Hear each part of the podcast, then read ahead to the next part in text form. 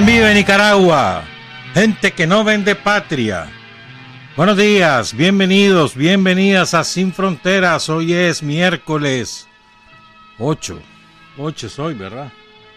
De septiembre de 2021. Con Carlos José Hurtado y con Luis Enrique Guerrero cuando son las 6 de la mañana con 30 minutos. Sin Fronteras, la revista con William Griggs Vivado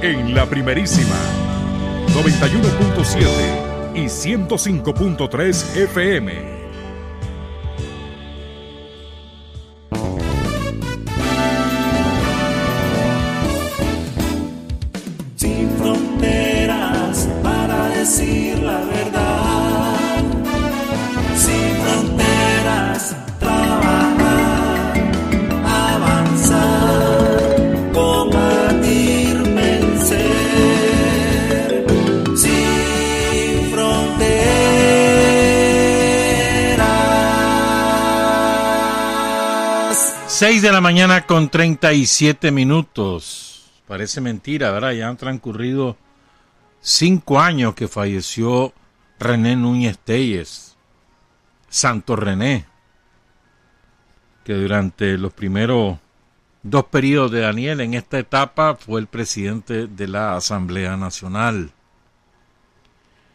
y cuyo aporte al desarrollo del Frente Sandinista como un compacto contingente de hombres y mujeres que han conducido al pueblo de Nicaragua en distintas fases de la historia del país. Y además como uno de los principales baluartes del comportamiento consecuente y leal a las ideas que dieron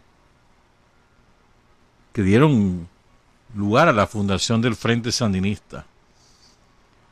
Santo René Núñez Telle es un, un hombre invaluable, una pérdida realmente no solo dolorosa, sino también una pérdida durísima para el Frente Sandinista. Su aporte ahorita sería monumental. Mañana habrá una misa virtual desde la parroquia La Merced. Están invitando a sus hijos y sobre todo Leana Vivas, su viuda. Saludos a Leana. Ayer estuvo de cumpleaños una antigua compañera, ya son 43 años lo que cumple Victoria Alicia Blandón o Alicia Victoria. Ahora no le gusta que le digan Alicia, todos la conocíamos así, de pronto se llama Victoria. Felicidades atrasadas a doña Alicia. También está, mañana estará de cumpleaños el profesor Elmer Ramírez España. Así que nos adelantamos más bien en este caso. Felicidades, profesor. Y quiero registrar el fallecimiento de la compañera Marta Lisset Rivas Romero quien se sumió en una profunda tristeza tras la muerte de su mamá, doña Iliana del Socorro Romero Fonseca, hace ya 38 días. Era Marta Lisset era hipertensa, se le subió la presión, pum, le dio una embolia pulmonar y se la llevó a la compañera. Qué barbaridad, ¿En qué? En mes y medio, menos de mes y medio, dos pérdidas dolorosísimas para el compañero Carlos Alberto Rivas Romero, a quien saludamos, y a toda la familia, a los hijos, a los hermanos. Tenía apenas 53 años, hermano, se fue. Qué barbaridad.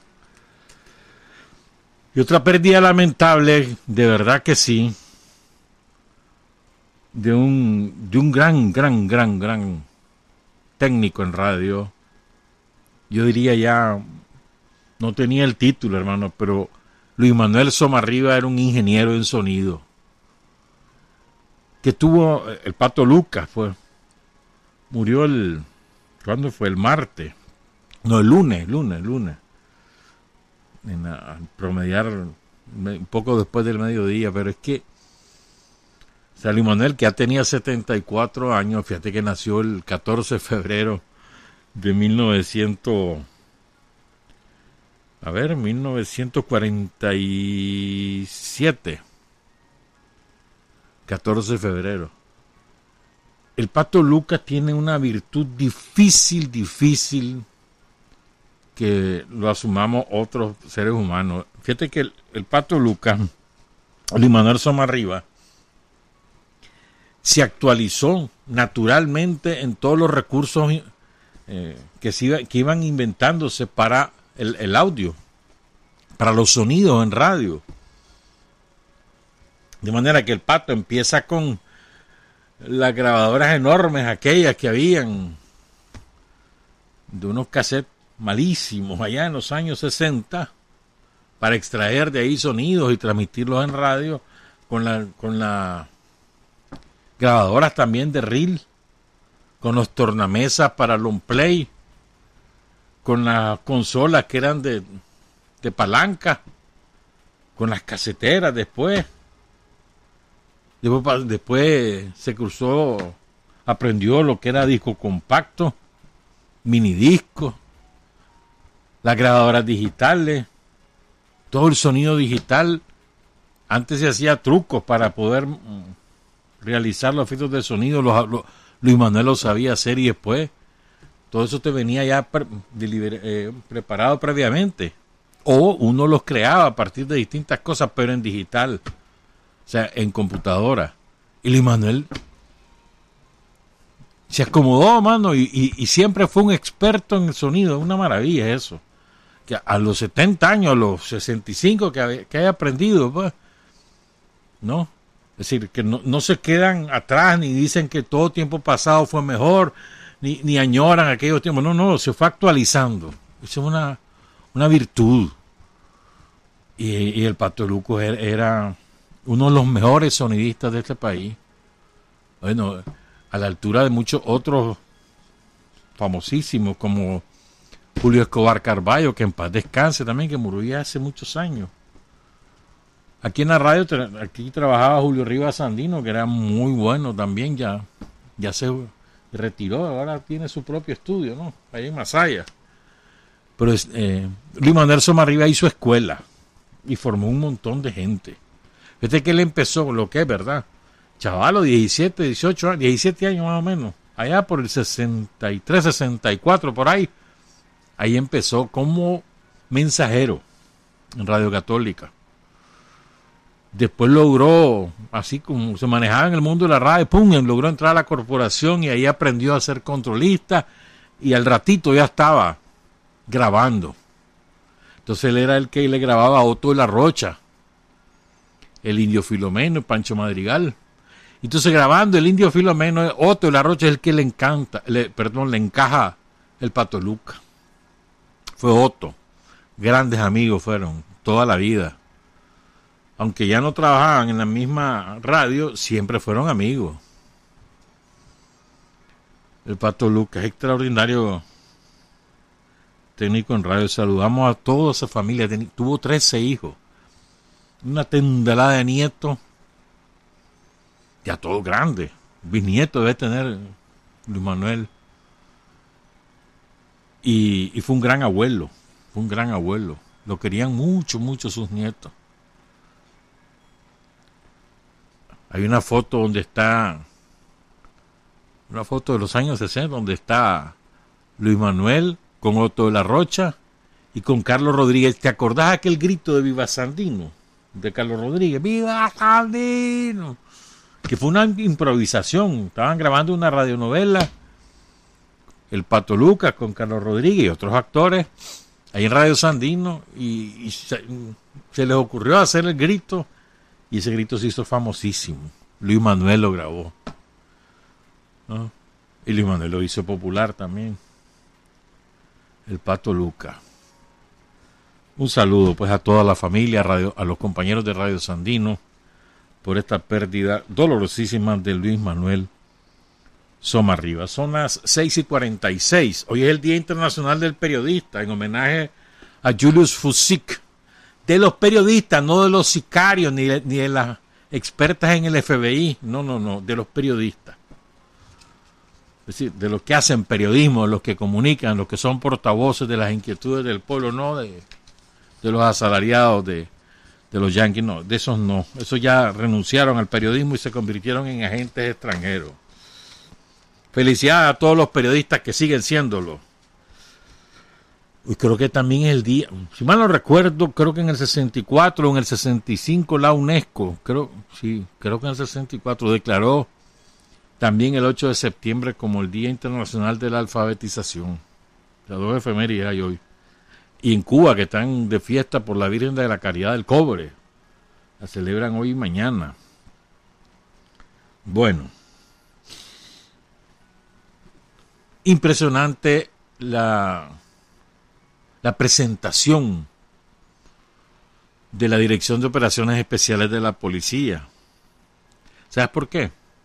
Porque uno, uno asocia la DOEP con antimotines. ¿Y qué va a ser, hermano? La DOEP es mucho más que antimotines mucho más. Antimotines es una rama de la DOEP, pero no es la DOEP. Impresionante todos los contingentes, las distintas especialidades que son las TAPIR, que son, que son así las siglas de táctica, arma y procedimientos de intervención y rescate. Eso significa TAPIR que son los que estaban ahí con los camuflajes. Luego está la técnica canina, eso pertenece a la DOEP. Fíjate que es más usual ver la técnica canina que a los antimotines. Y sin embargo identificamos a la DOEP con antimotines. También son los que se encargan de, la inspección de las armas, la inspección técnica de armas de fuego, los explosivos. Y el grupo de intervención rural, a ese grupo es que pertenece aquel muchacho, ¿te acordás? En, las inundaciones del huracán del año pasado, que salvó a aquella bebé. A ese, a, a los IR pertenece el compañero. Esto es importante. Decía el primer comisionado Francisco Díaz Madrid que son 50 destacamentos operativos los que cuenta la DOEP. O sea, es una división grande, hermano. Su jefe es el, comisionado general Justo Pastor Urbina, que es muy, tiene una enorme trayectoria el comisionado Urbina. Es un hombre muy disciplinado y muy eh, dedicado a su trabajo y con muchos resultados. Felicidades también a los compañeros que recibieron la medalla al valor su comisionado Juan Ramón Torres Espinosa son siete compañeros. Los capitanes Oscar Antonio Urtuño, Jairo Antonio Aguilar Hernández y Pablo Antonio Martínez Vargas. Los tenientes Javier Alejandro Saldaña Torres, Jerónimo Mesa y Marta Lúgica Balceta Jarquín. Y la suboficial Flavia Francisca López López. No se detalló cuáles son las acciones por las cuales han sido condecorado, sería bonito saber, ¿verdad? ¿Por qué? ¿Qué hicieron tan, tan bueno que merecen una medalla? Hubiera sido bueno saberlo. Pero fue un buen acto, ¿ah?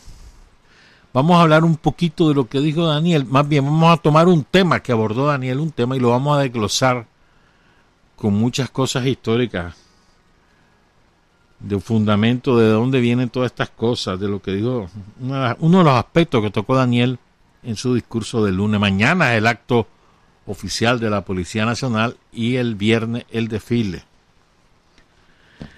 Hay una cosa que, que ha caracterizado siempre al sandinismo, es parte de sus principios. O sea, no es una cosa, no es una acción oportunista, no, no, no. Es parte de sus principios la solidaridad, no solo entre el pueblo nicaragüense y fomentarla, sino de pueblo a pueblo. Y a mí me parece que es un acto hermosísimo de parte del, gobierno sandinista, los dos envíos que se han hecho a Cuba con alimento. dos veces ha viajado el barco sandino a Cuba llevando cargamentos de alimentos, aceite y, y granos básicos. ¿Sabe por qué? Porque Nicaragua no está dando lo que le sobra. Está compartiendo lo que tiene. O sea, es un acto de solidaridad genuino, como Cuba tantas veces nos ha dado a nosotros, desde la formación de un contingente enorme de técnicos y profesionales hasta la, asesoría con sus más altos científicos en distintos temas en Nicaragua. O sea, devolver un poquitito lo que Cuba nos ha dado desde aquella gestión del 72, ¿se acuerdan, verdad? La primera ayuda que le vino al pueblo de Nicaragua después del terremoto de 1972 fue de Cuba. Un avión repleto de medicamentos, y médicos y enfermeras. Fue lo que mandó Fidel. A Somoza era el, dictador de la época, era jefe de la guardia, había un triunvirato. Pero él es el que mandaba, y ahí fue que le dio el golpe al triunvirato. Ese es Cuba, mano. Cuba no anda con cuentos. Vos necesitas, él te ayuda. No anda poniendo resquemores ideológicos, ni políticos, ni, ni de oportunidad. Necesitas ayuda y ellos pueden dártela porque tienen los recursos, lo hacen. Aunque les haga falta a ellos. Así es Cuba. Entonces, esa acción del gobierno sandinista dice mucho del propio gobierno sandinista. Lo califica. Es extraordinario. Saludo a, a nuestro embajador en La Habana, ya lleva 14 años metido allá, Luis Cabrera, periodista. Felicidades, Luis. Un veteranísimo periodista que inauguró una, una, era en la radiodifusión en Nicaragua cuando comenzó con aquel programa, ¿se acuerdan? Contacto 620, después hablemos. Saludos y felicidades, Luis. Nos escucha allá en La Habana. Y fíjate que me estaba tratando de acordar de otras acciones solidarias, porque no es la primera vez que el gobierno sandinista es solidario con un pueblo. No, no, no. Te voy a citar, yo recuerdo cuando Nicaragua le mandó ayuda a Honduras por una emergencia de lluvia. Luego está la cantidad de hondureños que vienen a atenderse gratuitamente a los hospitales de todo el borde fronterizo o a los centros de salud en Teoctecacinte, en Jalapa, allá en Somoto, en Ocotal, en Dipilto, en Somotillo, enorme cantidad de, de hondureños que vienen a eso o que vienen a estudiar, porque tienen derecho a estudiar en Nicaragua, ¿sabía? Hay varios, bastantes casos. Como aquí es gratis.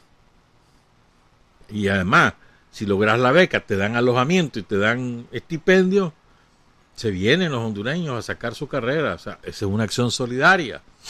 Pero la que a mí más me impresionó fue, si mal no recuerdo, fue 2008. Puede ser que me equivoque. ¿Vos te acordás? Aquel bombardeo de Uribe contra un campamento de la FARC que estaba en el borde fronterizo entre Ecuador y Colombia que resultaron varias compañeras heridas. ¿Qué fue lo que hizo Daniel? Mandó un avión a traerlas. Mandó un avión de la Fuerza Aérea a traerlas. Una de ellas quedó muy, muy afectada, mental y físicamente. Y le ha costado mucho recuperarse. O sea, pero eso fue una acción audaz además. Pero reflejar la, fortaleza de principios, ¿no? Mandó a la Fuerza Aérea, bueno, poneme un avión, va a traerla. Y ahí, están las dos compañeras, dos creo que son extraordinarios. O sea, lo que quiero decir es que el principio, perdón, la solidaridad es un principio esencial del sandinismo, un componente esencial de un sandinista. Y la solidaridad, te repito, eh, se distingue de la caridad en que la solidaridad comparte lo que tiene. Incluso te puedes desprender, aunque no te quede nada, te puedes desprender de eso porque otro lo necesita. No es que compartir lo que te sobra, no lo que, lo que tenés. Esa es la esencia de la solidaridad. Haití también el gobierno de Daniel le mandó para aquel terremoto horrible que hubo hace como cinco años. también. Son las 6 y 56. Ya vamos a hablar de lo, que te decía. algunas cosas. Ahí les voy a sorprender. Pero mira, es que ayer una conferencia de prensa, porque ayer fue el Día Internacional de la Salud Mental o algo así, o contra la depresión. Entonces habló la eh, directora de la OPS, la señora Carissa Etienne. Y oigan estas cifras. A propósito de lo que decía Daniel el lunes, del daño que ha causado a los pueblos del mundo el confinamiento,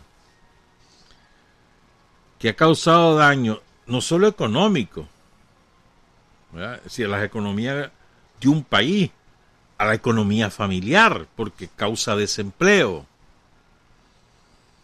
sino también el daño en la educación, cuando, cuando ha clausurado masivamente escuelas, institutos, colegios y universidades. Y además, el daño a la salud mental, que de eso es lo que habló la señora Etienne. Según los datos que ella ofreció, el 60% de la población de América Latina, oigan bien, 60%.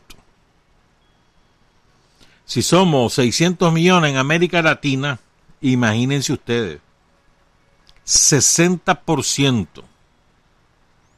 Son 360 millones de latinoamericanos que sufren de ansiedad o depresión sin que puedan acceder a los tratamientos indicados para esa dolencia, que pueden ser tratamiento farmacológico o tratamiento psicológico. No tienen acceso. 60% es una salvajada. Entonces alertó sobre que hay una crisis de salud mental en América Latina derivada de la pandemia y de las medidas tomadas por los gobiernos para enfrentar la pandemia y urgió a los gobiernos a tomar medidas para paliarla. El 90% de las autoridades sanitarias de América Latina le informó a la OPS que los servicios de psicoterapia y de asesoramiento para la estabilidad emocional, mental, se interrumpieron por la pandemia, que es lo que te decía el otro día, ¿no? Es ¿de qué te sirve estar atendiendo eh, prioritariamente el COVID si no atendés también todo lo demás.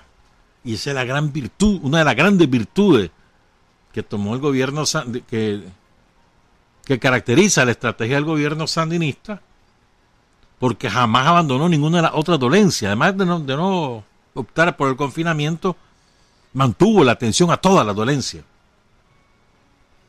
Lo que pasa es que muchos ciudadanos, por el miedo, preferían quedarse en casa y no ir a atenderse el cáncer, la diabetes, la IRC, la hipertensión, lo que sea. El lupus. Hoy nos enfrentamos, dice la señora Etienne, a una crisis de salud mental que si no se aborda tendrá graves consecuencias.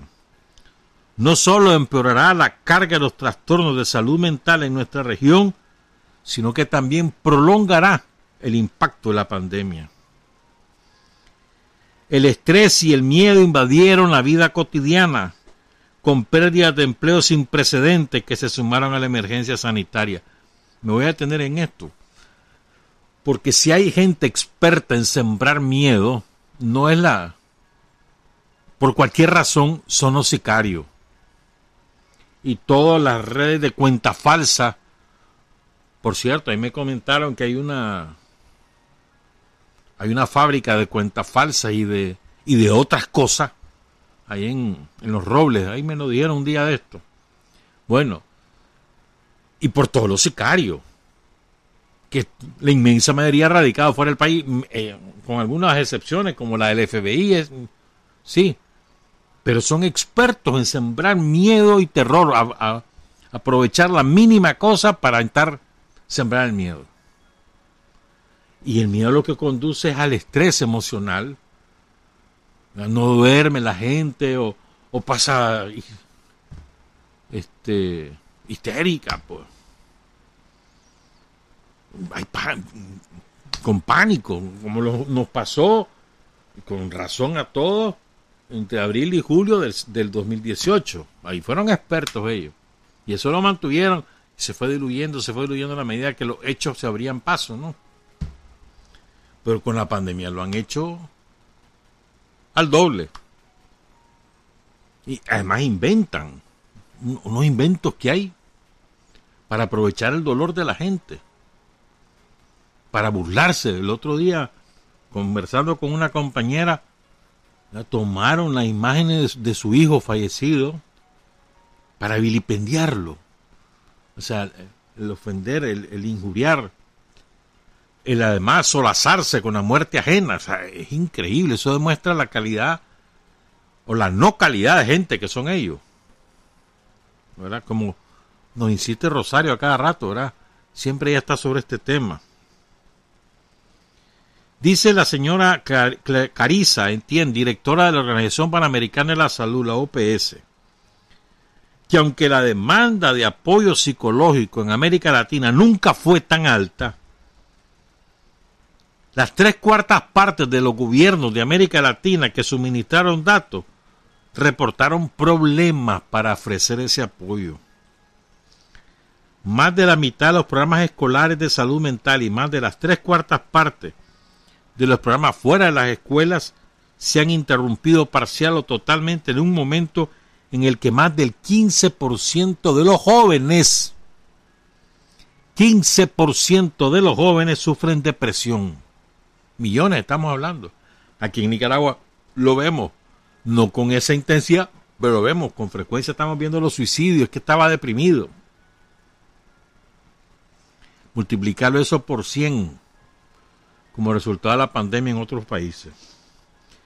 Y por último dijo la señora Etienne, los países deben invertir en salud mental ahora para capear la amenaza constante de la pandemia y limitar sus efectos dominó en los próximos años. O sea, en otras palabras, lo está diciendo el Etienne, ¿verdad? Si no se mueren van a quedar locos.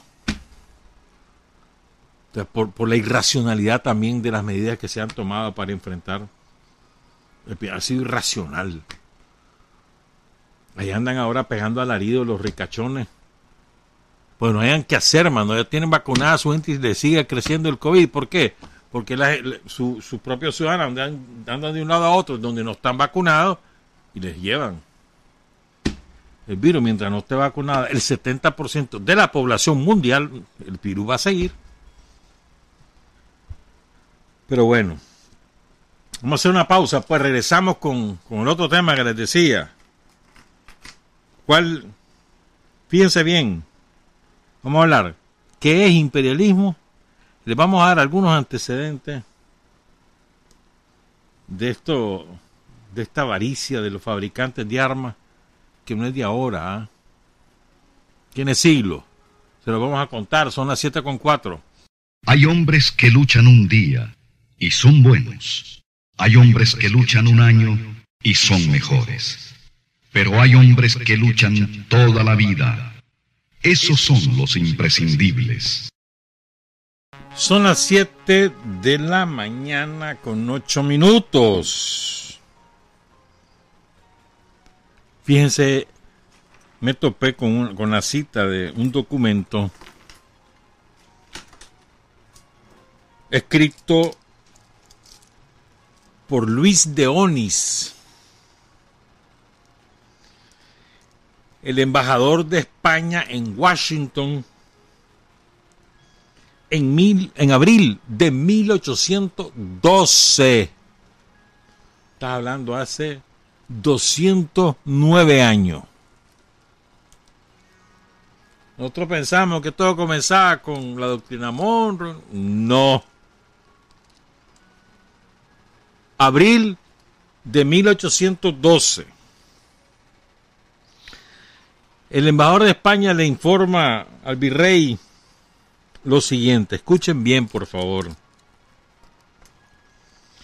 Dice el embajador, cada vez se van desarrollando más y más las ideas ambiciosas de esta República, Estados Unidos, y confirmándose sus miras hostiles contra España. Este gobierno no se ha propuesto nada menos que el de fijar sus límites en la embocadura del río Norte o siguiendo su curso hasta el grado 31 y desde ahí tirando una línea recta hasta el mar Pacífico, tomándose por consiguiente las provincias mexicanas de Texas, se llamaba Texas y después le, cambiaron a Texas, ¿verdad?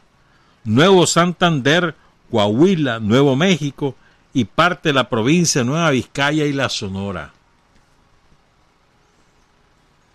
Y después lo ejecutó Estados Unidos invadió México y se robó todo eso.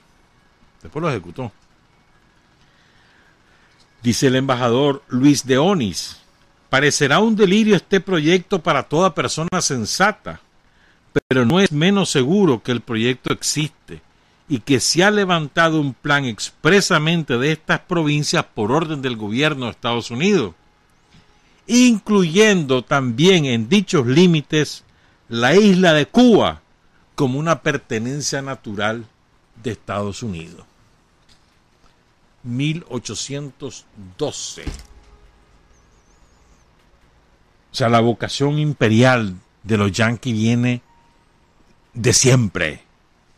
No surgió con un loco que bueno, Monroe, ni después con otro loco, después con No, no, no, esto no es de persona, esto es de filosofía de ellos. Es más, así, así surgieron los aventureros ingleses que se fueron a invadir esa parte de América. Y van con eso, con anexarse y anexarse y convertirse en ricos y grandes propietarios de terratenientes, etcétera. Y no les bastó. Se fueron a robar México. Después se robaron a Florida, que era de España. Le robaron Luisiana a Francia. Esto es importante. Ya van a entender por qué se los estoy contando. Ahora les recuerdo otra cosa. El primer país que asumió una filosofía diferente en política exterior en el mundo fue la Unión Soviética. Fue una política exterior personalmente definida por ese genio de la Revolución Mundial, Vladimir Ilich Lenin. Entonces Lenin definió esa política exterior de la Unión Soviética, que son principios ahora incluso plasmados en el derecho internacional, no son por orden de jerarquía, los menciono porque hay que decir uno primero y otro de último, pero no es un orden de jerarquía. Respeto a la autodeterminación de los pueblos. Coexistencia pacífica entre distintos sistemas políticos, igualdad entre los estados, respeto a la soberanía de cada estado, no injerencia en los asuntos internos y cooperación entre los estados sobre la base del provecho mutuo. Esos son los principios fundamentales de la política exterior soviética, personalmente elaborados por Vladimir Ilich Lenin. Te lo voy a repetir para que veas que como estos principios hoy te parecen naturales. Pues hasta, ese momento no eran naturales, hermano. Era la época del imperio, bueno, ya había sido disuelto el imperio otomano, el imperio austrohúngaro. Pero empezaba el tercer Reich ¿no? con Hitler en esa época. Repito, autodeterminación de los pueblos, coexistencia pacífica entre regímenes de distinta naturaleza, igualdad entre los estados, respeto a la soberanía, no injerencia en los asuntos internos de los estados y cooperación entre los estados sobre la base del provecho mutuo. Hay un, hay un elemento que lo ha incorporado los gobiernos revolucionarios después de la Unión Soviética, que es la solidaridad que no estaba en esa época. Y ahora vos ves, parte del derecho internacional ha asumido estos principios. La igualdad de los estados, la no injerencia, la solución pacífica de los conflictos. Entonces conviene que repasemos algunas características, porque hablamos de imperialismo, o sea, de dónde surge esa idea. Imperialismo no es un insulto, no, no, no. Imperialismo no es un adjetivo calificativo. A veces lo usamos así, pero es un error. El imperialismo es una categoría económica y política.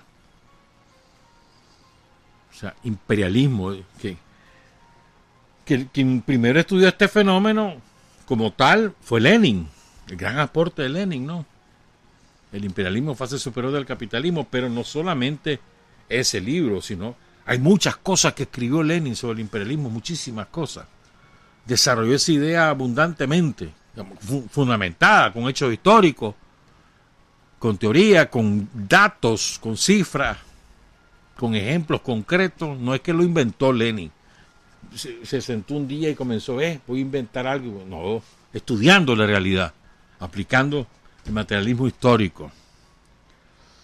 Dice Lenin que si hay que definir el imperialismo de la forma más breve posible, habría que decir que es el estadio monopolístico del capitalismo, que tiene muchas otras características, pero bueno, Lenin dice, hombre, ¿sabes que el imperialismo es, cuando eh, la economía se concentra en monopolios que además, por su naturaleza, borran la frontera nacional y se convierten en oligopolios mundiales. Ese es el imperialismo. O sea, es una definición que esencialmente es económica, como decíamos en otras oportunidades, que a veces se nos olvida eso. No es porque sean malas personas, que también, no es porque eh, eh, políticamente no les convenimos, que también, sino porque hambre de riqueza, usurpación de, de riqueza, de territorio y derivado de eso el dominio político. Pero esencialmente el imperialismo es una categoría económica y lo que define a, la burguesía de, de, los países desarrollados como imperialista es su afán ¿verdad? monopólico de apoderarse de la producción. Por ejemplo, la producción de automóviles, solo que sean dos o tres, o la producción, por decir algo, de computadora, dos o tres, de teléfonos celulares, dos o tres. ¿Eh? ¿Me entendés? Y entonces van buscando mercado, borrando fronteras, sometiendo a gobiernos que les ponen trabas. Y además, cuando, donde no, cuando les hacen falta determinados recursos, minerales, lo que sea, para producir, entonces se apoderan de esos recursos, no importa el país donde estén. Y para eso usan el poder militar. Y ahora, el nuevo, la nueva manera de agresión militar, ¿verdad? Las redes sociales y las mentiras. Para colonizar, para embrutecer la conciencia de los pueblos. Entonces hay cinco elementos, dice Lenin, del imperialismo. Lo primero, la concentración y centralización de la producción y del capital. O sea, se concentra la producción y el, el dinero, los recursos y la producción se concentra en un grupo pequeño de empresarios. Eso es lo primero. ¿verdad? Y entonces, lo segundo, el aumento del poder de la oligarquía financiera. ¿Qué significa? Que a la par de que hay concentración de la producción, ¿verdad? En unas pocas manos, concentración y centralización, a la, misma vez crece el poder de los que manejan el dinero en forma de créditos o de ahorro, la banca, aumento del poder de la oligarquía financiera. Dice Lenin, el capitalismo ha llegado a un punto de desarrollo en el que se produce el dominio de los monopolios y del capital financiero, en el que la exportación de capitales ha adquirido una importancia de primer plano, donde el reparto del mundo ha comenzado entre los trus, entre los monopolios internacionales, y donde ha acabado el reparto de todo el territorio del globo, entre los mayores países capitalistas. O sea, dentro de su país hay eh, monopolios que se apoderan de la producción de bienes y servicios y además el capital financiero. Y estos mismos hacen lo mismo, se unen con otras burguesías, con otros capitales monopólicos de otros países para apoderarse del mundo y repartirse el mundo. Ya le vamos a dar ejemplo de eso. Dice Lenin, ¿verdad? Miren desde cuándo lo viene diciendo. Esta es una realidad que vos y yo le hemos constatado, dice Lenin. La riqueza en la sociedad capitalista aumenta con una rapidez increíble, a la par de la depauperización de las masas obreras. Es decir, aumenta de manera increíble la riqueza con el capitalismo, es verdad. Y de manera increíble aumenta la miseria también.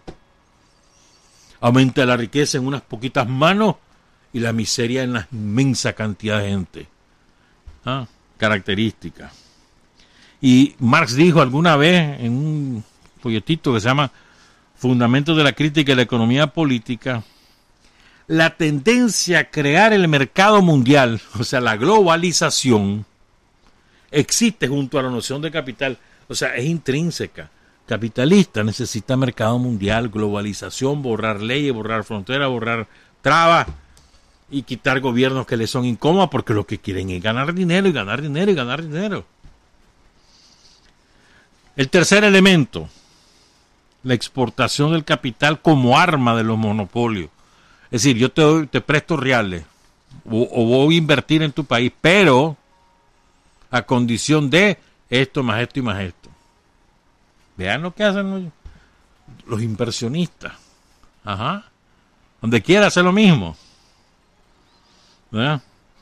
Es una permanente lucha por nuevos repartos del mercado capitalista según la fuerza y según el capital. Es decir, van peleando nuevos mercados según los reales que tienen en la mano, o, si no son suficientes, los ejércitos.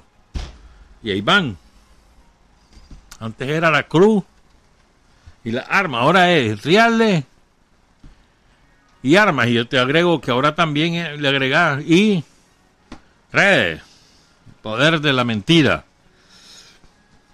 Cuarto elemento, la formación de asociaciones internacionales de monopolistas que se reparten el mundo. Sobre la base de la integración imperialista, los monopolios aspiran a crear no simplemente alianzas aduaneras, sino uniones económicas y políticas, con planes mucho más ambiciosos. desde entonces viene Lenin advirtiendo lo que venía.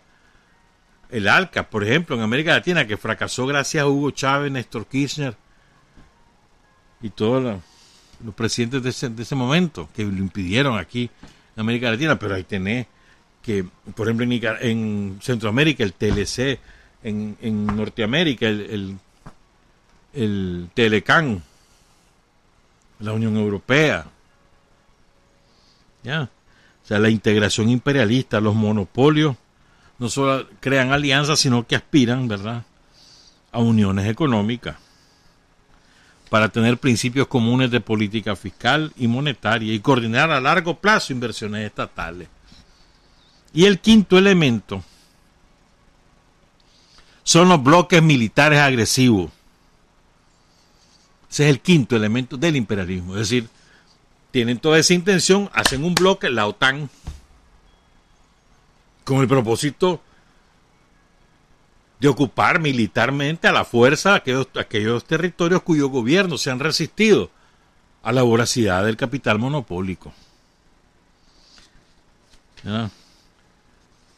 El imperialismo sostiene guerras agresivas contra pueblos enteros, tratando de imponer por la fuerza regímenes y formas de gobierno a su gusto, con la particularidad de que con frecuencia en dichas guerras participan simultáneamente varias potencias imperialistas. ¿Quieren un ejemplo? está Afganistán. ¿Quieren otro ejemplo? Libia. ¿Quieren más ejemplos? Siria. En consecuencia, la tendencia a la guerra por un nuevo reparto territorial del mundo sigue existiendo. Lo que pasa es que las condiciones han cambiado para que se desarrolle esa estrategia. Decía Rosa Luxemburgo, otra enorme intelectual revolucionaria, asesinada por el Kaiser allá en Alemania. Bueno, el Kaiser es un decir, ¿verdad? El imperialismo, decía Rosa Luxemburgo, es la expresión política del proceso de acumulación capitalista que se manifiesta por la competencia de los capitalismos nacionales. Vas acumulando la riqueza sobre la base de la competencia, vas absorbiendo empresas, te convertís en monopolio y el imperialismo es su expresión política, dice Rosa Luxemburgo. Que hay una frase que a mí siempre me ha gustado, esta frase, de 1859, pongan cuidado, de Marx, en otro folleto que se llama Contribución a la crítica de la economía política. Dice Marx, no se dejen engañar por la palabra abstracta de libertad. ¿Libertad de quién? No es la libertad de cada individuo con relación a otro individuo, es la libertad del capital para machacar al trabajador. Cuando la burguesía, cuando los ricachones, cuando los oligarcas de aquí te hablan, cuando el gobierno de Estados Unidos te habla de libertad, no es la libertad de individuos con otro, de, las razones de un individuo con otro, de un país con otro, no. Te hablan de la libertad de los capitalistas para machacar al trabajador, de eso hablan. Lo que pasa es que lo esconden. Libertad, democracia, como nochón. Después dice, hay otra, otra frase de, de Marx, del 9 de enero del 48, mucho antes que fuera famoso Marx, en un discurso que hizo ahí en París, dice, la fraternidad, que es el libre cambio, o sea, el comercio, libre comercio, establecería entre las diferentes de las naciones, naciones de la tierra, a ver, perdón, la fraternidad, que libre cambio, que libre comercio establecería entre las diferentes naciones de la tierra no sería más fraternal, dicho y hecho, ¿viste? Designar con el nombre Fraternidad Universal la explotación en su aspecto cosmopolita es una idea que solo podía nacer en el seno de la burguesía. Todos los fenómenos destructores suscitados por la libre competencia en el interior de un país se reproducen en proporciones más gigantescas en el mercado mundial.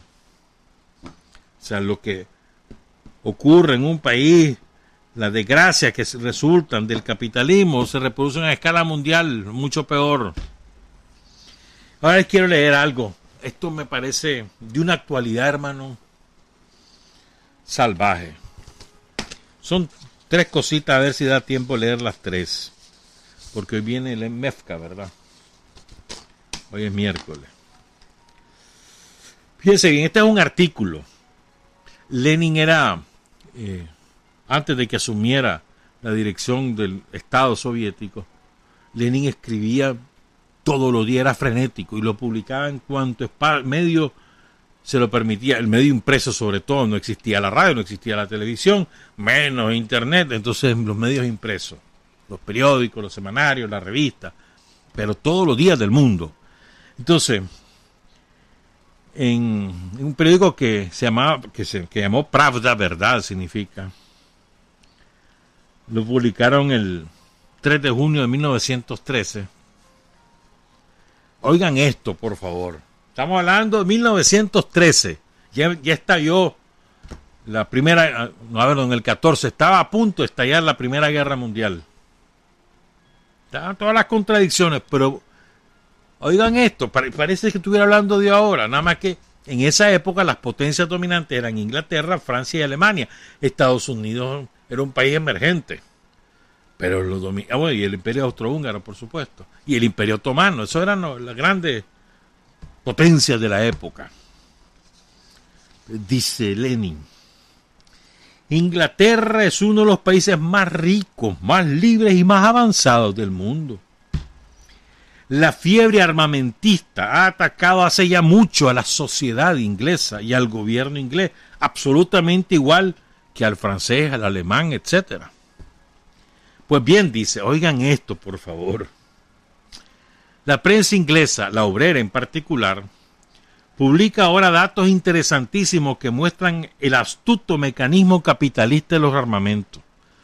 Son especialmente grandes los armamentos navales de Inglaterra los astilleros ingleses, porque en esa época, acuérdense, los barcos de guerra era, o sea, una flota naval era, eh, era tener como ahora arma atómica, pues. Una flota naval de primer orden era, el que la tenía era el más poderoso.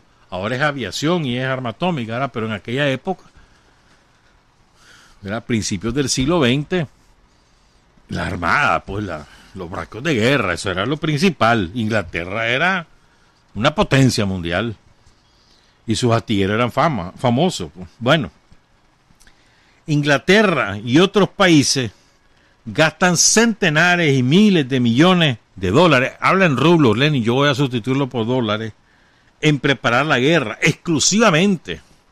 Por supuesto, dice Lenin, así con un sarcasmo, en interés de la paz, en defensa de la cultura, en bien de la patria, de la civilización. Los mismos términos que ocupan los yanquis ahora, los mismos términos que ocupa la OTAN. Esto estamos hablando de 1913 siempre preparaban condiciones para la guerra en nombre de la paz, de la defensa de la cultura, la idea occidentales, en bien de la patria, de la civilización. 1913. Pero oigan este otro aspecto.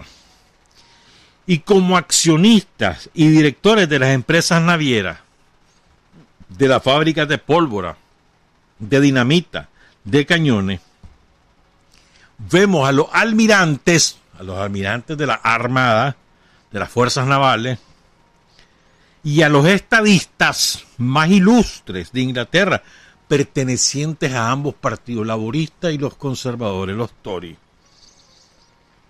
Una lluvia de oro cae directamente en los bolsillos de los políticos burgueses que forman una compenetrada banda internacional la cual instiga a los pueblos a emular en el terreno los armamentos y esquila a estos pueblos crédulos, bobalicones, torpes y dóciles, igual que se esquila a las ovejas. Es duro aquí, Lenin, duro. Banda internacional, ya van a ver en qué consiste. Los armamentos para los ingleses son considerados una empresa nacional, como una obra patriótica y se presupone que todos guardan el secreto escrupulosamente. Pero los astilleros y las fábricas de cañones, de dinamita y de fusiles son empresas internacionales en las que los capitalistas de diversos países, en buena armonía, engañan y despluman al público de distintas naciones, construyendo buques y cañones, lo mismo para Inglaterra contra Italia que para Italia contra Inglaterra. O sea, las fábricas de armas son un estado por sí solo. Ahí hay inversionistas, capitalistas, accionistas de distintas naciones, ¿verdad? Y, le venden a un país para que luche contra otro, y a ese otro le venden también para que luche contra este. Es decir, hacen negocio, para ellos el negocio. Pueden ser muy italianos, pero si hay que vender armas y hay que vendérsela a los enemigos, que son los ingleses, entonces le venden a los ingleses aunque ellos sean italianos, ¿me entendés? porque el capital no conoce nacionalidad ni frontera, la avaricia tampoco. 1913, esto no es de hoy, es de hace más de 100 años. Astuto mecanismo capitalista, dice Lenin. Civilización, orden, cultura y paz y saqueo de cientos de millones de dólares por los negociantes y caballeros de la industria capitalista de las construcciones navales, de los explosivos, de la dinamita. Y fíjense bien, mire, Inglaterra en ese momento era parte de la Triple Alianza, perdón, de la Triple Entente, que estaba formada por Francia, Gran Bretaña y Rusia, la Rusia de zarista. Esa alianza se formó en 1907. Inglaterra de la Triple Alianza y era enemiga de la perdón, perdón, de la Triple Entente y era enemiga de la Triple Alianza. Son dos cosas diferentes. La Triple Entente es la de Inglaterra, Rusia y Francia y la Triple Alianza, que era Alemania, el Imperio zarista y después se sumó Italia. Italia se suma porque aspiraba a ser igual que, los demás, entonces ahora sí voy a ir y Amanda andaba resentida con, con Inglaterra, entonces se sumó a la alianza con Alemania y con, y con el Imperio Austrohúngaro. Entonces, fíjense bien, la compañía Vickers, dueña de astillero fabricantes de barcos en Inglaterra, tiene sucursales en Italia. Los accionistas y los directores de esa compañía supuestamente británica tienen además, pagan a dueños de periódicos y a parlamentarios, sean estos conservadores o liberales. Y entonces, en, en, Inglaterra, esa compañía que tiene sucursales en Italia, dice Lenin, en Inglaterra asusaban el público, al público a través de esos periódicos comprados y esos parlamentarios comprados, los asusaban al pueblo británico, inglés, para hacerle la guerra a Italia. Y en Italia, esa misma compañía asusaba al pueblo italiano para que le hiciera la guerra a Inglaterra. Y ellos sacaban el negocio. 1913. Y extraen su ganancia, dice Lenin, de los obreros de Inglaterra y de los obreros de Italia. Desuellan por igual al pueblo en un país y en otro. Casi todos los ministros y diputados conservadores y liberales participan de estas compañías de armas, denuncia Lenin. Una mano lava la otra. Un hijo del gran ministro liberal, Gladstone, es director de la compañía Armstrong, una de las compañías navales, de, los astilleros. El contraalmirante Bacon, conocidísimo especialista naval y alto funcionario de departamento en Inglaterra, pasa a prestar su servicio en la fábrica de cañones de Coventry con un sueldo de 7 mil libras esterlinas de la época. ¿Qué sé yo? Serían como ahora como 70 mil dólares mensuales. Mientras que el primer ministro inglés recibe también un salario de esa empresa de 5 mil libras esterlinas de la época. Lo mismo ocurre, dice Lenin, en todos los, los países capitalistas. Los gobiernos son los intendentes, los capataces de la clase capitalista. A los intendentes se les paga bien. Ellos mismos son accionistas y esquilan junto a las ovejitas mientras pronuncian discursos acerca del patriotismo. 1903, ese es un artículo. Vamos, vamos con otro. También de 1903. Escrito el primero de junio de ese año y publicado el, 9. Se llama Aumento de la riqueza capitalista. Miren qué interesante esto. Ojalá de tiempo, porque están tan buenísimos todos. Dice Lenin, a los capitalistas no les gusta sincerarse cuando se, se trata de su ganancia. El secreto comercial se observa estrictamente. Y no a los iniciados les resulta muy difícil penetrar en el misterio de cómo se crea la riqueza. La propiedad privada es sagrada.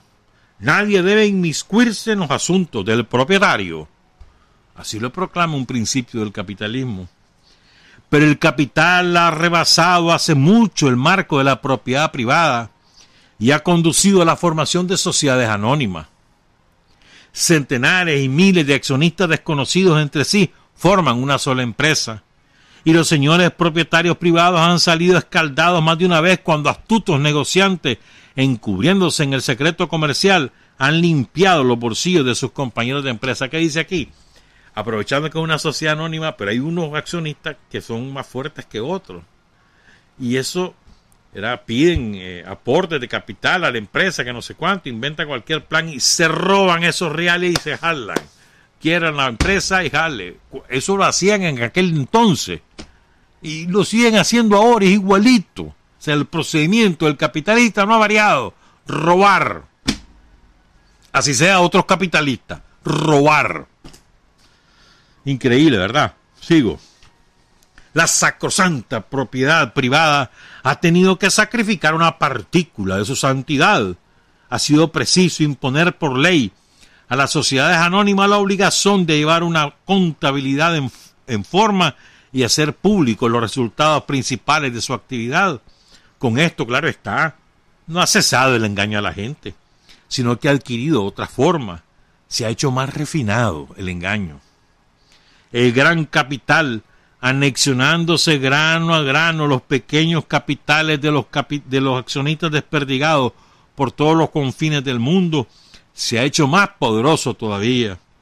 A través de las sociedades anónimas, el millonario dispone ahora no solo de un millón, sino también de un capital suplementario, recibido quizá por unos cuantos, unos miles de, accionistas. Entonces, tiene su propio capital, hace una sociedad anónima, vende las acciones que se lleva a 10 dólares. Entonces, además de su propio capital, se roba el de esos miles de accionistas babosos que creen que están invirtiendo y que ahora son propietarios y son dueños y tienen mentiras, se lo roban. Es que son malditos, ¿verdad vos? Los profesores defensores del capitalismo hablan sin cesar de que aumente el número de propietarios al crecer el de accionista pequeño. Pero lo que aumenta en realidad es el poder y los ingresos de los magnates millonarios sobre el capital de la gente menuda. ¿Quiénes han ganado esos bienes? Los que no han trabajado, es decir, los accionistas. Y en primer término, los magnates millonarios, dueños de las mayorías de las acciones. Han trabajado cientos de empleados que han efectuado viajes, firmado pólizas con los asegurados, han inspeccionado los bienes, han hecho cálculos. Estos empleados siguen siendo empleados. Aparte de su sueldo, con lo que la mayoría no puede ni siquiera mantener discretamente a su familia, no reciben nada aparte del sueldo. No pueden acumular ninguna clase de bienes. Y si alguno de los magnates ha participado en el trabajo, de dirección, claro, se le remunera especialmente con sueldos de ministro y con gratificaciones. de cuando uno de estos cabrones capitalistas llega a trabajar en empresas con un sueldazo, y además nunca como trabajador, mandando. Los señores accionistas se han enriquecido pues por no haber trabajado durante... Y ahí cito un ejemplo. Pues. ¿Estamos claros? Capitalismo puro y duro. Pareciera que es ahora que se están haciendo esas cosas. Desde hace 120 años se hacen. No andes creyendo que el capitalismo es, es que ahora se ha vuelto peor. Siempre ha sido así. Su naturaleza.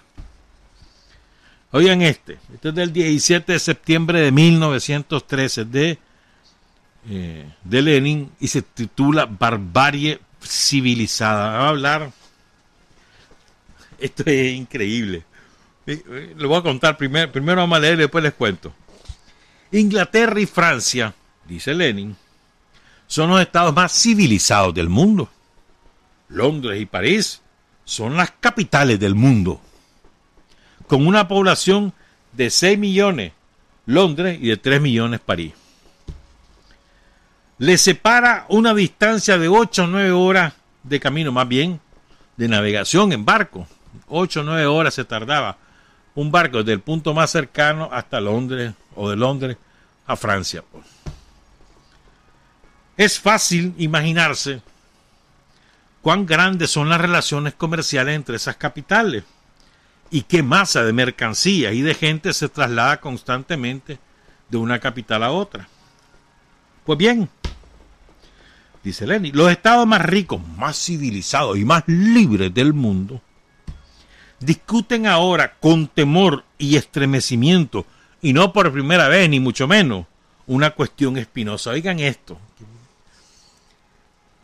los franceses y los británicos, los pueblos, porque la prensa se encargaba de esto, y ya van a ver a quién obedecía esa prensa de cada lado, se encargaban de sembrar el tema de la discusión de la opinión pública de si convenía o no convenía abrir un túnel bajo el canal de la Mancha para conectar Francia con, Inglaterra. Un canal debajo del mar, canal de la Mancha que, que separa Inglaterra de Francia. Ese, ese túnel ya se hizo. Muchos años después, pero ya se hizo. Ahí va el tren y, y hay carretera. Y ahora hay gran problema porque como Inglaterra se salió de la Unión Europea, ahora exigen pasaporte. Hay un gran relajo en eso. Pero bueno, eso es otro cuento. Los ingenieros, fíjense desde cuándo ah, consideran desde hace mucho que se puede abrir y se hizo hasta hace como 20, 25 años se hizo ese túnel. Los capitalistas de Inglaterra y Francia tienen montones de dinero. Los beneficios del capital invertido en esta obra están absolutamente asegurados. Si hacen el canal, eso es rentable, dice Lenin. Porque hay mucho dinero que circula, mucha mercancía, muchos intereses comerciales entre Francia e Inglaterra. Pero ¿qué lo impide llevarlo a cabo? ¿Saben qué era lo que impedía que se hiciera? Inglaterra teme una invasión francesa. El túnel, figúrense ustedes, facilitará a las tropas enemigas la invasión de Inglaterra en caso de que suceda algo.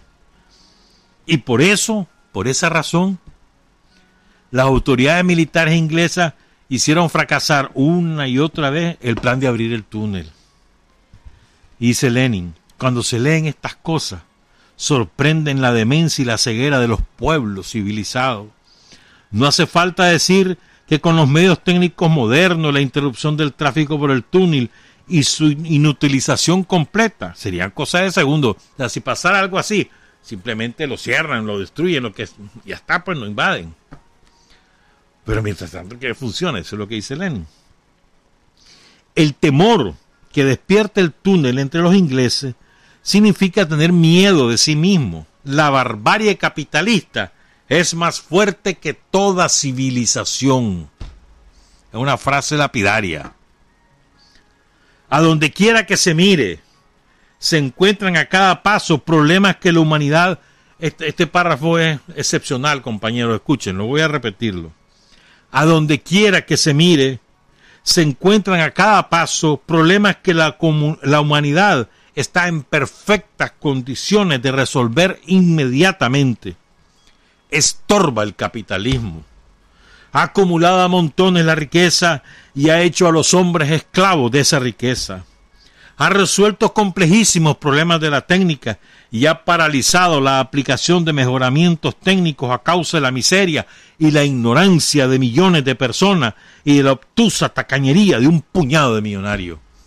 Desde entonces, dice Lenin, si aquí hubiera voluntad, si aquí hubiera voluntad, resolveríamos todos los problemas. Pero no hay, porque el capitalista pone por, por delante su avaricia, hermano, su tacañería, dice Lenin. La civilización, la libertad y la riqueza en el capitalismo sugieren la idea de un ricachón harto que se pudre en vida y no deja vivir lo que es joven pero lo joven crece y pese a todo triunfará. 1913. Y ahora, con esta parte, no, no hay tiempo para leer los, dos que faltan, pero sí uno. Esto es sobre la Primera Guerra Mundial. Daniel hablaba de esto, de los intereses de los, de, las de los armamentos y todas esas cosas. Hablaba de esto el lunes. Esto ya lo escribe, ya está ya la Primera Guerra Mundial lo publicó el 1 de noviembre de 1914 en un periódico que, de Suiza que se llamaba Sozialdemokrat. La guerra europea, dice Lenin, preparada durante decenios por los gobiernos y los partidos burgueses de todos los países, se ha desencadenado. La guerra europea no se llamaba la Primera Guerra Mundial porque además fue una guerra europea. Algunos países ahí en Extremo Oriente se involucraron, pero fue una guerra europea, una carnicería además de la época la Gran Guerra, le dicen en Gran Bretaña todavía. Ahí todavía rinden homenaje a sus muertos porque fueron decenas, centenares de miles. Pero bueno. Entonces dice, dice Lenin, la guerra está preparada hace rato. El aumento de los armamentos, la exacerbación extrema por, de la lucha por los mercados. En la época de la novísima fase, la fase imperialista de desarrollo del capitalismo en los países avanzados, y los intereses dinásticos de las monarquías más atrasadas, las de Europa Oriental, debían conducir inevitablemente y han conducido a esta guerra. Razón de la guerra no fue que mataran a un emperador y que...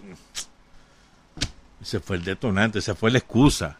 La razón de esa primera guerra mundial era las potencias que querían, los capitalistas de esas potencias querían más mercado y querían impedir que otras economías se desarrollaran porque competían con ellos. Eso era todo, ese era el fondo de la guerra. Lo denuncia Lenin en aquel momento. Mm.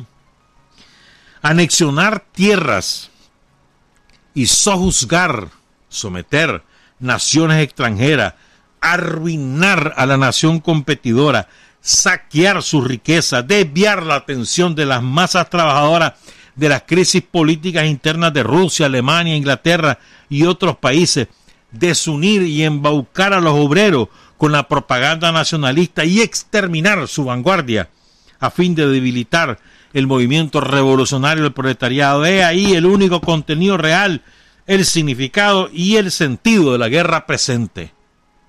Salvajada, ¿verdad? O sea, no solamente querían nuevos mercados, sojuzgar a naciones, impedir que los otros compitieran con ellos, sino que de paso aniquilar al movimiento sindical que era sumamente poderoso en Alemania y en Inglaterra, sobre todo también en Francia, pero sobre todo en Inglaterra y Alemania. Entonces de paso lo aniquilaban, porque convocaban a los obreros con el discurso patriotero. Mirá que la patria está en, amenazada, que hay que luchar contra estos alemanes, que hay que luchar contra estos ingleses, y embaucaban a todo el mundo. ¿Estamos claros? Cualquier parecido con la actualidad no es coincidencia, es la esencia del capitalismo, del imperialismo. A la socialdemocracia, dice Lenin, en aquel momento a la tendencia socialista, revolucionaria, comunista, se le decía la socialdemocracia. Después ese término lo, lo deformó por completo Kautsky y se convirtió, ahora es una mala palabra, la socialdemocracia, pero bueno, hay algunos que son felices con que les digas eso. Al socialismo le incumbe ante todo el deber de poner al descubierto el significado verdadero de la guerra y denunciar implacablemente la mentira, los sofismas y las frases patrióticas propagadas por las clases dominantes, por los terratenientes y la burguesía en defensa de la guerra. A la cabeza de un grupo de naciones beligerantes halla la burguesía alemana, que engaña a la clase obrera y a las masas trabajadoras, asegurándoles que hace la guerra en aras de la defensa de la patria, de la libertad y de la cultura. en aras de la emancipación de los pueblos oprimidos por el zarismo, en aras del derrocamiento del zarismo reaccionario. Eso decían los alemanes. Lo que tenían era hambre de apoderarse de Rusia. Los zares estaban unidos a Inglaterra, como ya les conté, y a Francia. Entonces, lo que quería Alemania era apoderarse de la Rusia zarista por un mercado. Pues. Pero en realidad, dice, precisamente esta burguesía servil lacayo de los Junkers, prusianos, encabezado por Guillermo II, fue siempre la más fiel aliada del zarismo y enemiga del movimiento revolucionario de los obreros y campesinos de Rusia. En realidad, denuncia Lenin, esta burguesía, junto con los Juncker, orientará todas sus esfuerzos, cualquiera que sea el de la guerra, a sostener la monarquía zarista contra la revolución en Rusia. Dicho y hecho. Alemania perdió esa guerra. La primera guerra mundial, toda la guerra la ha perdido Alemania. Perdió esa guerra, ¿verdad? Pero eso no impidió que después Alemania financiara la contrarrevolución en Rusia. Rusia pasó en guerra civil cuatro años. La financió Alemania, Inglaterra y Francia, pero sobre todo Alemania. Y perdió la guerra, la perdió contra, contra la, la intente, la pierde, pero de todas maneras financia, porque los intereses de la burguesía no conocen estos temas patrioteros, no, no, no, no, lo que interesa son recursos, tierra, reales. ¿Estamos claros? Sigo.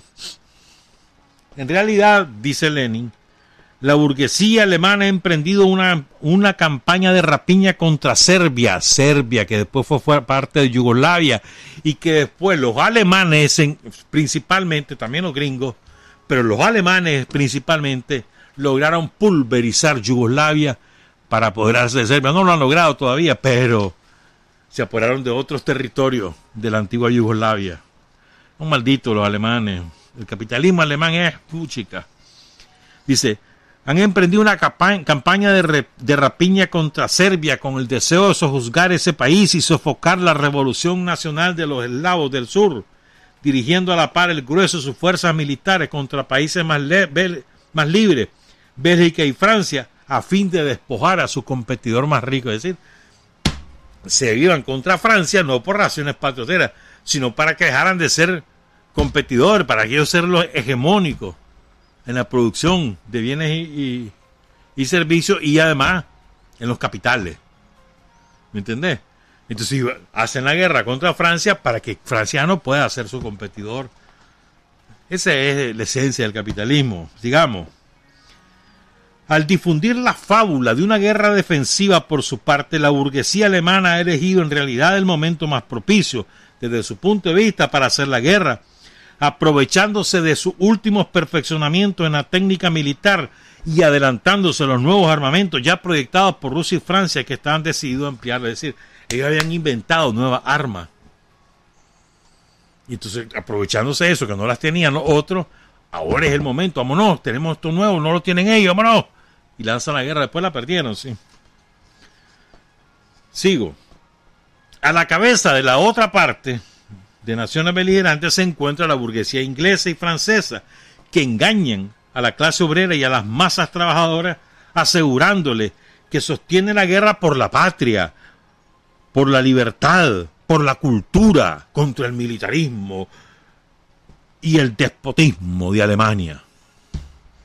Más en realidad, dice Lenin, esa burguesía, con sus miles de millones, ha contratado y preparado hace ya tiempo para el ataque contra Alemania a las tropas del zar ruso, la monarquía más reaccionaria y bárbara de toda Europa. En realidad, dice Lenin, la lucha entre la, la burguesía inglesa y francesa tiene por objetivo apoderarse de las colonias alemanas, sobre todo en África, y arruinar a Alemania como competencia. Y el desarrollo económico de Alemania en ese momento era mucho más rápido que el de Francia o el de Inglaterra. Y estaban los capitalistas de ambos países diciendo, espérate, ya, mano, yo no aguanto, son, más, mejores que yo. Busquemos cómo ¿Cómo frenarlo? Entonces les hacen la guerra, se hacen la guerra entre ellos. ¿Estamos claros? Y dice Lenin, y para este noble fin, las naciones avanzadas y democráticas ayudan al zarismo salvaje a oprimir más a Polonia, a Ucrania, a sofocar con mayor violencia todavía la revolución en Rusia. cuanto mayor es el celo con que los gobiernos y la burguesía de todos los países tratan de dividir a los obreros y de asusarlos a unos contra otros, cuanto mayor es la ferocidad con que se aplica para este fin, elevado fin, el sistema del estado de guerra y de la censura militar, tanto más imperioso es el deber del proletariado consciente salvaguardar su cohesión de clase. No se dejen engañar, no importa la frontera, no se dejen llevar a la guerra, dice Lenin. Y, hay un par de párrafos, ya nos vamos, voy a leer solamente este párrafo, dice, porque esto es muy importante para que lo tengamos presente. Lenin, esto lo escribió entre julio y agosto de 1915 y lo publicó en el mismo, en el mismo periódico de Ginebra, Suiza, Social, Social Democrat. Los socialistas han condenado desde siempre la guerra entre los pueblos como algo bárbaro y feroz pero nuestra actitud ante la guerra es diferente por principio de la de los pacifistas burgueses, partidarios y predicadores de la paz, y los anarquistas. Diferimos de los pacifistas porque comprendemos la inevitable ligazón de la guerra con la lucha de clases dentro de cada país, porque comprendemos la imposibilidad de poner fin a la guerra sin suprimir ante las clases y sin instaurar el socialismo. Diferimos también de los pacifistas porque reconocemos plenamente que la guerra civil, es decir, la guerra llevada a cabo por la clase oprimida contra la clase opresora, la insurrección, la revolución, la guerra de los esclavos contra los esclavistas, de los campesinos siervos contra los señores feudales, de los obreros asalariados contra la burguesía, esa guerra son legítimas, progresivas y necesarias. Diferimos tanto de los pacifistas como de los anarquistas en que nosotros, los marxistas, reconocemos la necesidad de un estudio histórico desde el punto de vista del materialismo dialéctico de Marx de cada guerra por separado.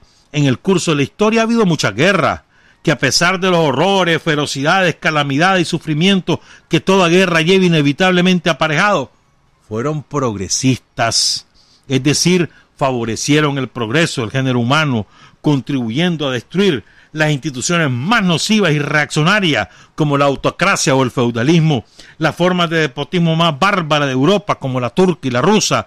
Por eso es necesario examinar las peculiaridades históricas de cada guerra. La guerra civil, la guerra de los, de los oprimidos contra los opresores, no solamente es legítima, sino necesaria, dice Lenin 1915. Trabajar, avanzar, combatir, vencer, patria y libertad. Revolución es sentido del momento histórico. Es cambiar todo lo que debe ser cambiado. Es igualdad y libertad plena. Es ser tratado y tratar a los demás como seres humanos. Es emanciparnos por nosotros mismos y con nuestros propios esfuerzos es desafiar poderosas fuerzas dominantes dentro y fuera del ámbito social y nacional. Es defender valores en los que se cree al precio de cualquier sacrificio. Es modestia, desinterés, altruismo, solidaridad y heroísmo. Es no mentir jamás ni violar principios éticos. Es convicción profunda de que no existe fuerza en el mundo capaz de aplastar la fuerza de la verdad y las ideas. Revolución es unidad, es independencia, es luchar por nuestro sueño de justicia para Cuba y para el mundo, que es la base de nuestro patriotismo, nuestro socialismo y nuestro internacionalismo.